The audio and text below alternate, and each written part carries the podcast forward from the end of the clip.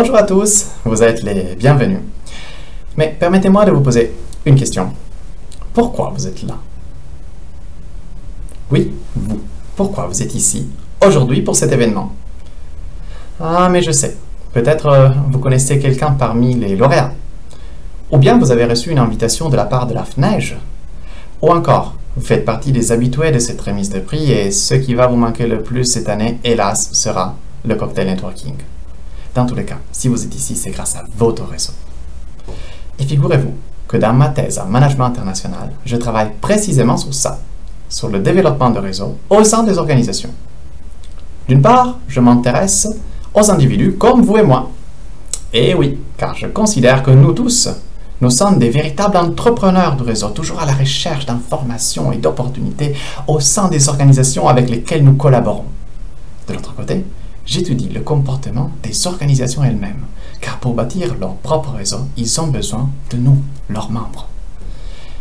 En tant que chercheur, j'ai conduit ma recherche au sein d'un réseau d'exception, celui de Only Lyon, la marque de la ville de Lyon, évidemment. Only Lyon est une organisation qui compte plus de 26 000 membres partout dans le monde, qu'on appelle les ambassadeurs. Les ambassadeurs font la promotion de Lyon de plusieurs façons. Par exemple, ils écrivent des articles dans la presse ou sur les réseaux sociaux. Ils font venir des personnes, des touristes, visiter la ville. Et même ils séduisent des entreprises étrangères pour qu'ils s'implantent dans la région. Bien sûr, comme ils font rayonner Lyon, ils sont récompensés pour ça. Only Lyon leur envoie des invitations à des événements, à des soirées, où ils peuvent se rencontrer, échanger de cartes de visite, bâtir leur propre réseau. Mais comment c'est possible de concilier le développement d'un réseau individuel avec celui d'une organisation? Pour répondre à ce type de questions, j'ai établi un protocole scientifique. J'ai rencontré des centaines d'ambassadeurs du réseau, je les ai interviewés, et j'ai conduit deux ans et demi d'observation participantes au sein de ces structures. Le résultat? Un modèle qui met la relation au cœur des organisations.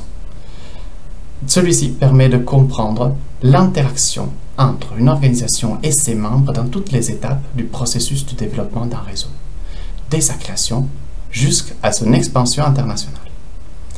Mes résultats intéressent un public très vaste.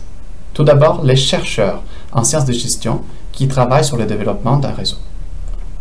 En deuxième lieu, les entreprises et les organisations qui veulent développer un réseau dynamique capable de démultiplier des opportunités au sein de leur structure.